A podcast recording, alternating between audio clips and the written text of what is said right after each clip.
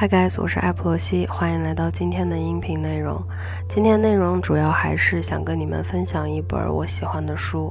这本书呢是来自我最最喜欢的作家赫尔曼·黑瑟，叫做《温泉疗养课》。这本书我最喜欢它的一点就是它对于整个生命、自然。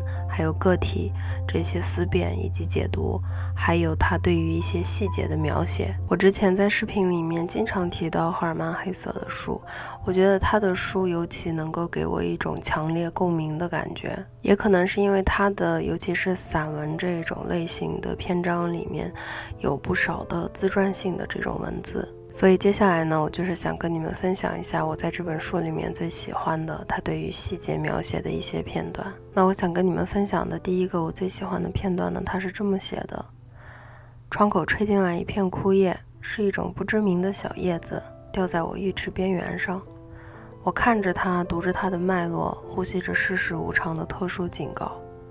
它使我们恐惧，但是如果没有它，则世间就没有美的事物。这真奇妙，美丽和死亡，快乐和失去，是如此彼此相乘相克啊！我非常清楚地感到身体周围的感性实体，而在我内里，自然与精神的界限分明。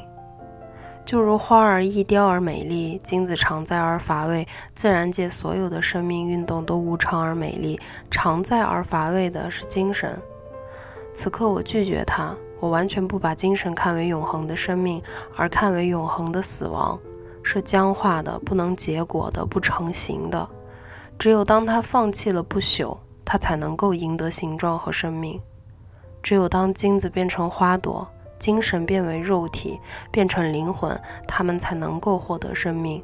在这不温不火的清晨时刻，在沙漏和枯叶之间，我不想同精神打交道，我要的是无常。我想做孩子和花儿。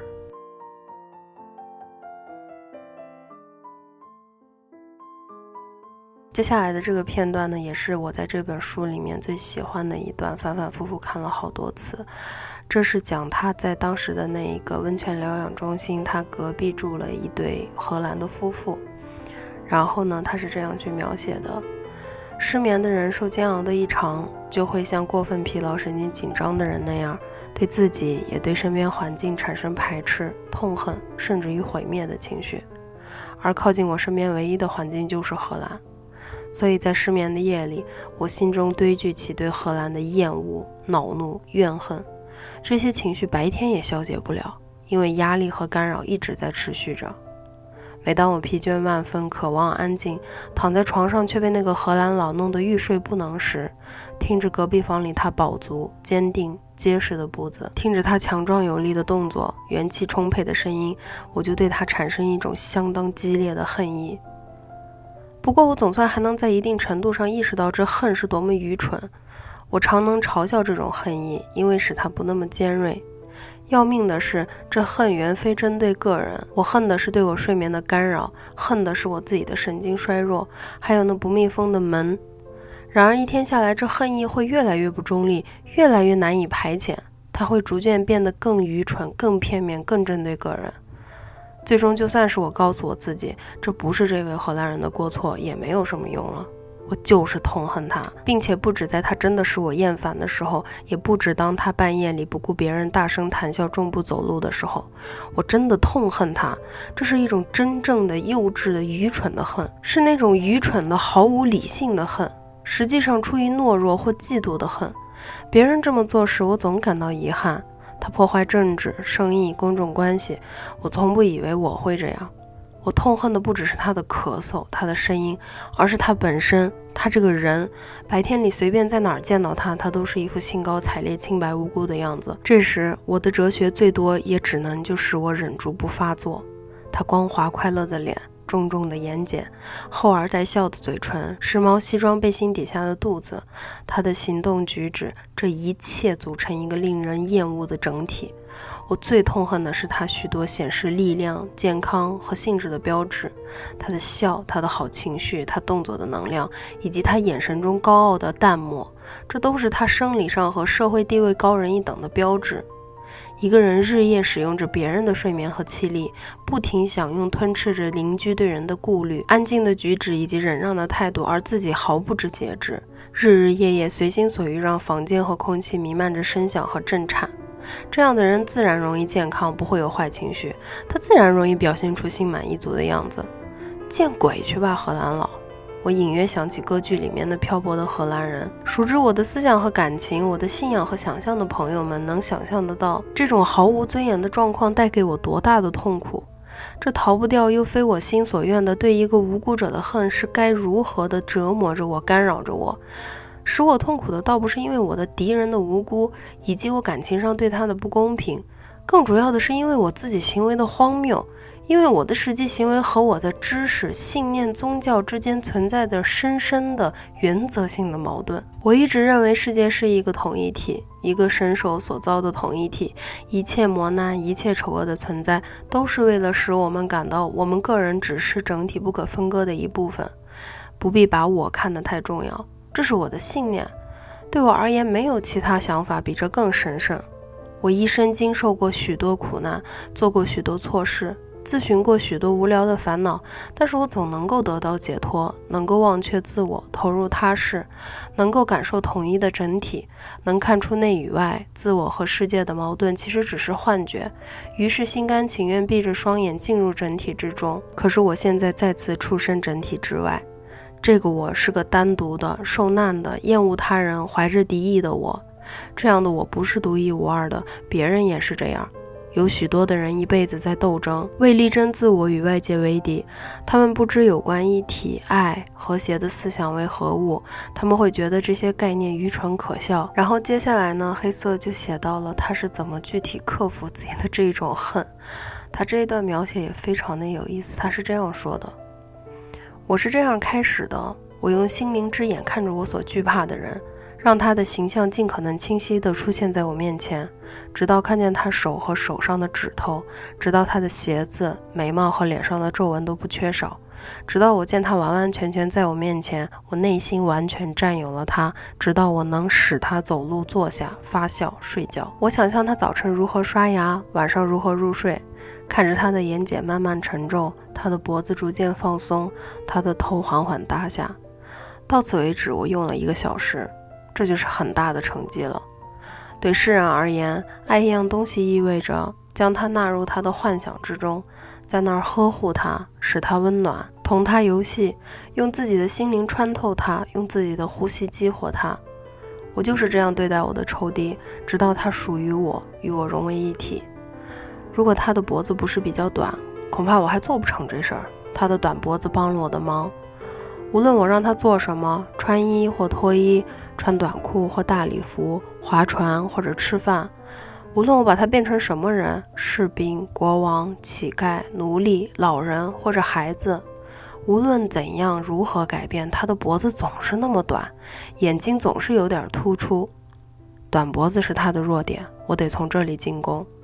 我费了许多时间才把他变得年轻，变成年轻的丈夫、新郎。大学生、小学生，当我终于把他变回小男孩时，他的脖子第一次赢得我的同情。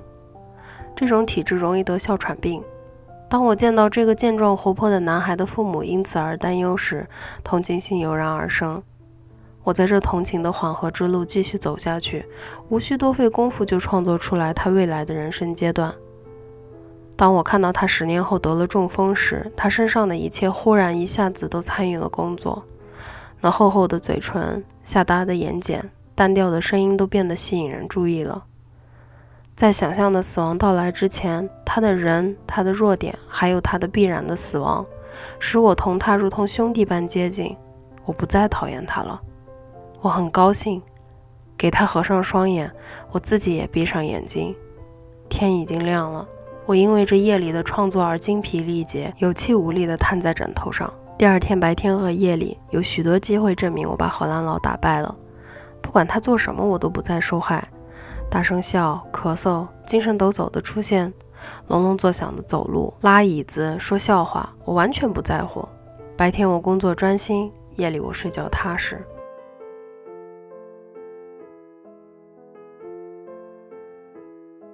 接下来我想跟你们分享的这一段呢，它是这样描写的：我老是预设一些极其不可思议的事儿，期待一些极为过分的事儿。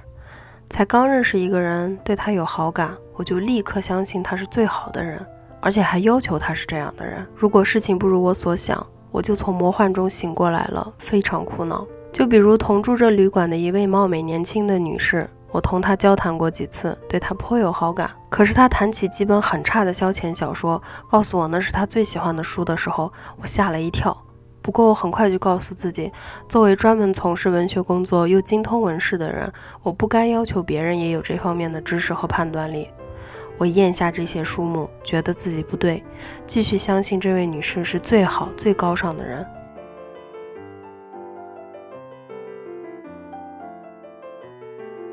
接下来我想分享的这个片段，它是这么写的：在我看来，赌博的缺点使得赌博最终会成为罪恶的，纯粹是灵魂方面的事儿。据我个人十分愉快的经验看，每天有二十分钟消磨在轮盘边上放松自己，让自己沉浸在赌场里似真非真的氛围中，很令人振奋。这会使一个无聊、疲惫而且空荡荡的灵魂神清气爽，是我试过最好的清凉剂。缺点在于，赌博的时候，那种舒服的激励鼓舞来自外界，而且是纯机械性和物质性的。这样危险性就很大，因为信赖这种行之有效的振奋机制，人就会疏忽自己精神上的锻炼，最终会失去精神的活跃性。如果只让轮盘机械地把我们带动起来，而不经由思考、梦想、幻想和沉思使灵魂活跃，那就如同我们又洗温泉浴又让师傅按摩，却自己不主动锻炼身体，也不做运动。我们的身体除了按摩还需要锻炼，同样，我们的灵魂除了赌博和其他那些刺激，更需要主动做点事儿。有自己的贡献，所以说，任何一种能使灵魂活跃的锻炼都比赌博好上百倍。比如，紧张而严格认真的练习思考和记忆，闭目回忆见过的事物，夜晚重温一遍白天的作息，自由联想，自由幻想。我加上的这些话，是想说给百姓着想的朋友们听的。我又离题太远了，看来这篇散记就是逃不了这种命运。他没有能力把一个问题从头到尾写清楚，而是把一连串的想法缀在一起，想到什么说什么。不过，我想这也许也就是温泉疗养课心理学的一部分吧。为了替赌博唱赞歌，我跑题跑得很远，离开了我那不愉快的话题。我很想继续把赞歌唱下去，因为回到主题去对我是件难堪的事儿。可是该做的事儿还得做，让我们回过来谈疗养科黑色吧。他年岁不轻，看起来很疲惫，对什么都没有兴趣，走路一瘸一拐的。这个人引不起我们的好感，我们不喜欢他，我们不会愿他长命百岁，更不希望他长生不老。他的生活不足以成为楷模，也善法可陈。如果有一天他从舞台上消失，我们也不反对，反正他扮演的早已不是令人愉快的角色了。假如有一天早上他因为太疲倦而滑进了水里，再也起不来，我们也不会感到痛惜。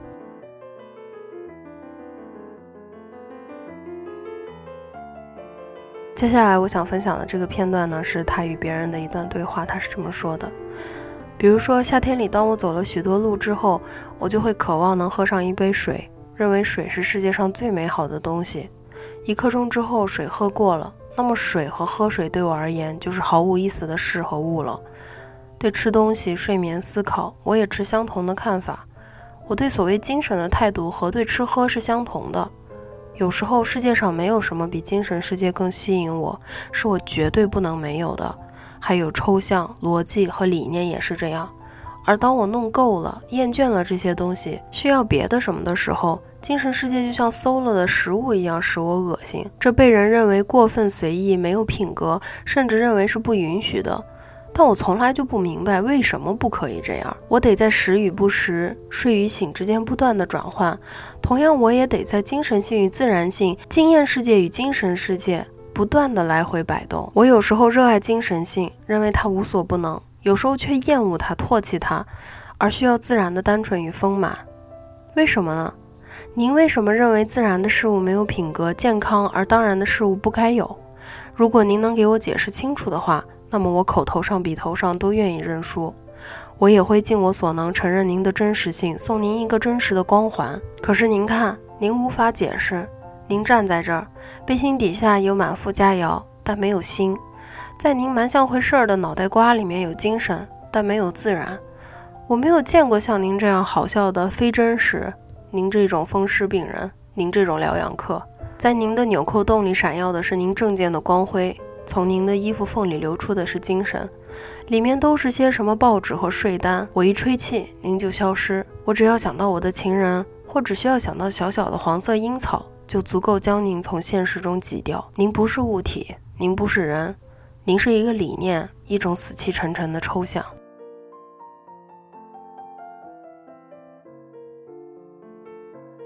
接下来我想分享的这一段呢，它是这样去描写的：我的失望根植于某个一定的点，或许我能够用一个比喻来说明。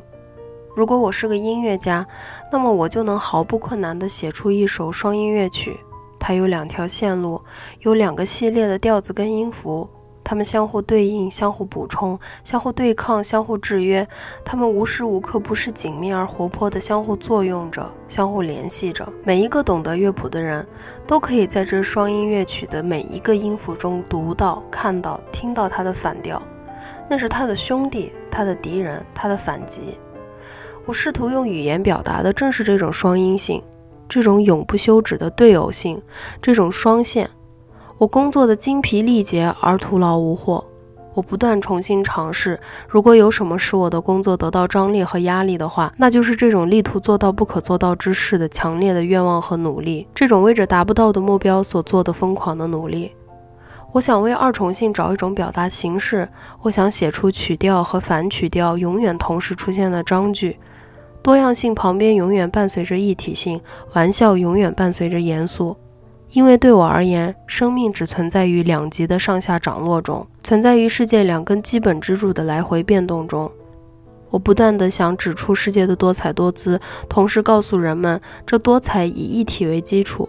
我不断地想指出美与丑，亮与暗，它们的对立永远只是暂时的，它们永远会相互的转化。在我看来。人类能够说出的至高真谛，就是几句以模符表达这一双重性的话，几句显示出世上的大对立，既是必要又是虚幻的奥秘格言和比喻。我处于进退维谷之中，我有我的问题。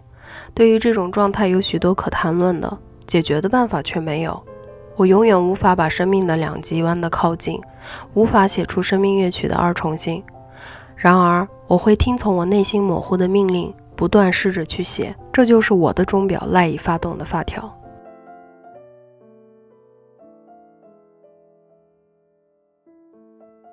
接下来的这一段呢，也是我特别喜欢的一段，他是这样去描写的：一棵树说，我身上藏着一颗核，一粒火花，一个念头，我是永恒生命的一度生命，永恒之母拿我做的一致，是独一无二的。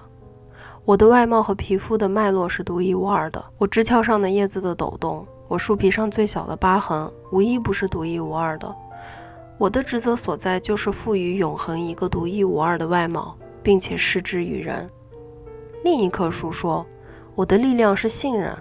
我不认识我的祖祖辈辈，我也不认识每年从我繁衍出来的子子孙孙。我把我种子的秘密活到底，其他概不烦心。”我深信我的责任是神圣的，靠我的信任我活着。当我们悲伤为生活所困时，一棵树可能对我们说：“安静，安静，看看我吧。生活不易，可生活也不难，这是小孩子都懂的道理。你心里害怕，因为你的路把你从母亲和家乡引开了，但是每一步每一天都会把你重新引向母亲。家乡并不在这儿或那儿，家乡在你自身之中。”别处哪儿也没有。每当我听到树在晚风中簌簌地响起，心头流浪的向往就翻腾难抑。如果你静静的、久久的倾听，那么这流浪的向往也就会露出真情。这种向往并不是乍看之下的一种高飞远走的意象，它是对于家乡、对于母亲的意念和对于生命心的比喻的向往。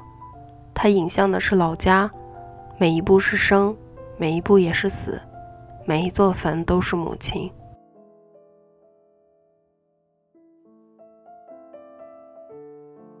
那今天的音频内容主要就是这么多，希望你们能够喜欢这一期的内容。那我们下个礼拜天的晚上再见了，拜拜。